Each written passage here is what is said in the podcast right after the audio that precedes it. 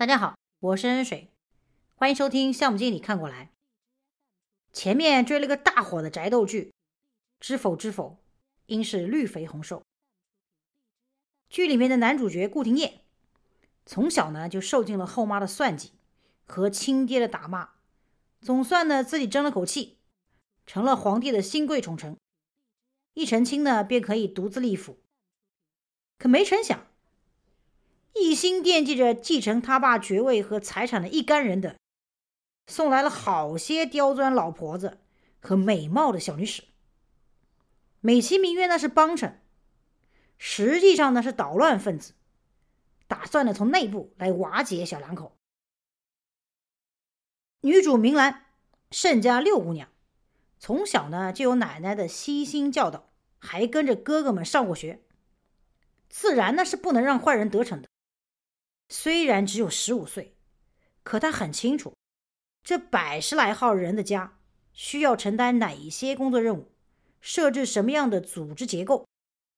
于是乎，他不声不响地实施了一套人才选拔流程，覆盖了面试、甄选和工作分配。这一套弄下来，所有人都惊呆了。比如说，就一个丫鬟，会问一些基本信息：几岁了？出身背景怎么样？会问工作经验和能力。当过差吗？识不识字啊？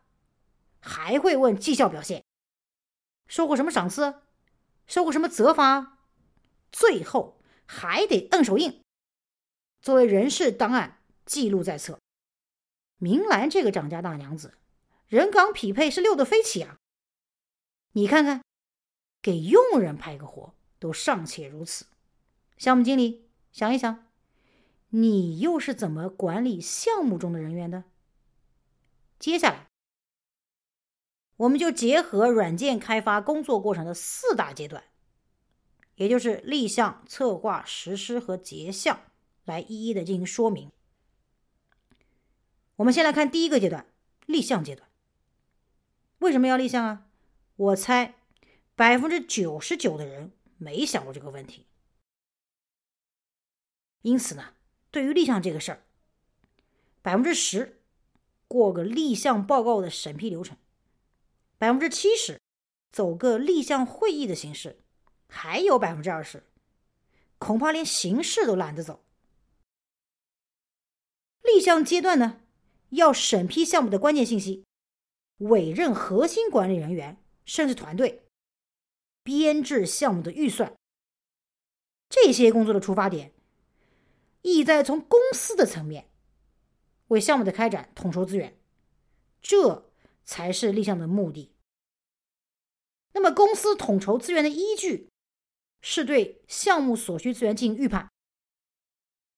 那么，对于资源来说，无外乎人力、财力、物力三个方面。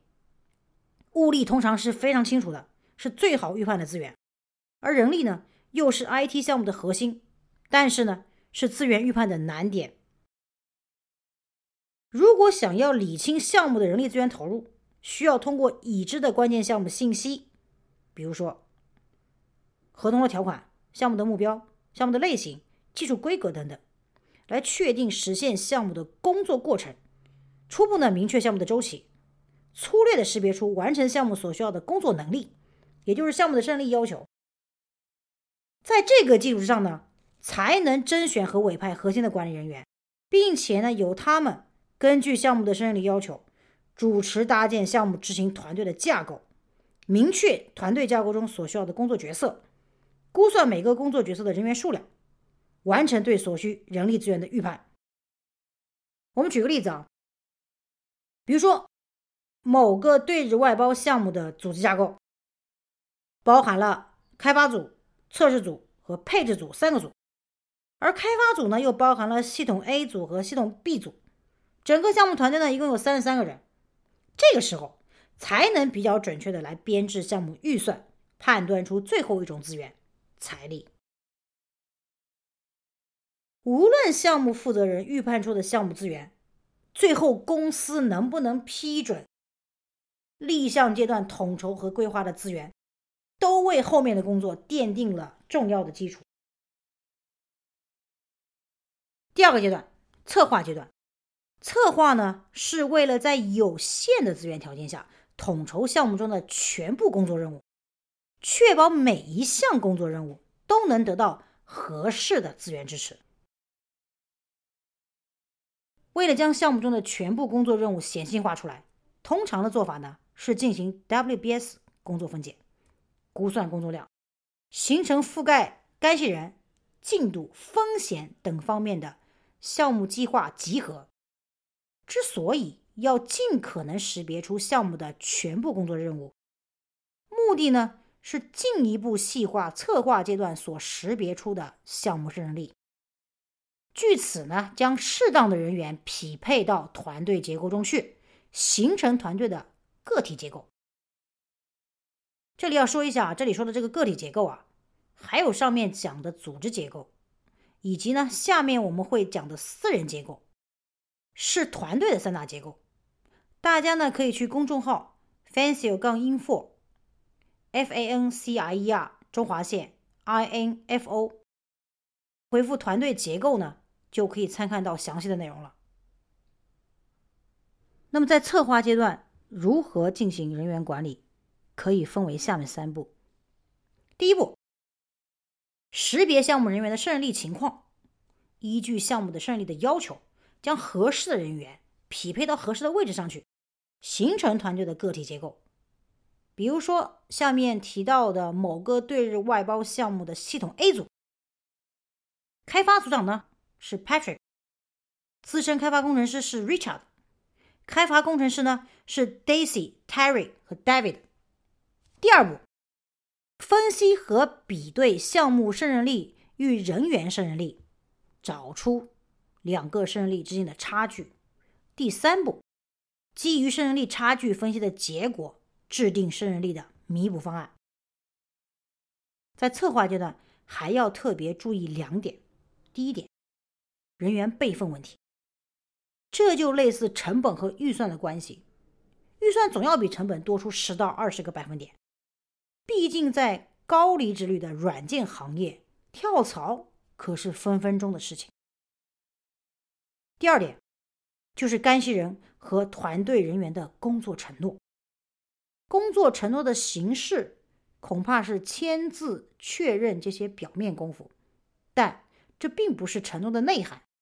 承诺的内涵是要让项目的干系人理解相互之间的工作依赖关系，考量自身工作的负荷与困难，发掘隐患或问题，将项目执行的风险降到最低。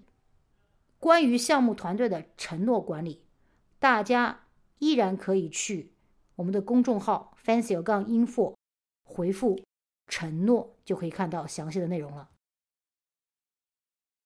第三个阶段，实施阶段。实施阶段包含了需求设计、编码和测试。有了前面立项和策划阶段的资源和分配，实施阶段的目的在于如何高绩效的完成工作。为了实现高绩效，无论是从项目管理的角度，还是从人员管理的角度，都有各式各样的方法。管理者希望管理措施可以落地生化。却未必能心想事成，那是因为团队结构的私人结构在作祟。我们依然是举系统 A 组的例子，由于质量不达标，开发组长 Patrick 希望加大绩效管理的力度，从而降低 bug 率，而团队成员们却各有各的盘算。我们来看一下，资深开发工程师 Richard 并不在乎那点绩效奖金，不过。有了这样的管理，终于可以不用替别人背黑锅了。开发工程师 Daisy 觉得，bug 率等于 bug 数除以代码行。要想绩效高，就多写几行代码呗。Terry 心想，看 Daisy 就知道，绩效管理根本是个摆设，反正只要不扣我钱，爱咋咋地。而 David 则认为，项目还来不及做呢，弄什么绩效管理？不如省省时间和精力，多改几个 bug。你看看，上有政策，下有对策，只能让绩效管理形同虚设。事实上，每项管理措施都不可能是完美的，其在私人结构层面产生的影响，一定也不会都是正面的。想要追求高绩效，不仅要设计适合的管理措施，更为重要的是，影响私人结构朝着积极的方向去发展。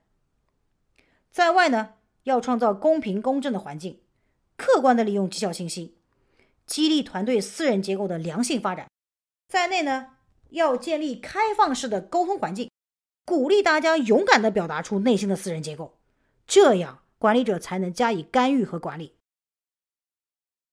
最后一个阶段，结项阶段，项目验收通过后，就会进入结项阶段。结项的目的在于复盘整个项目，归纳总结经验教训，形成改进建议，充实项目的财富库，为后续持续的高绩效改善提供宝贵的依据。好了，今天我们讲了如何在软件开发的工作过程的四大阶段进行项目的人员管理。如果大家喜欢呢？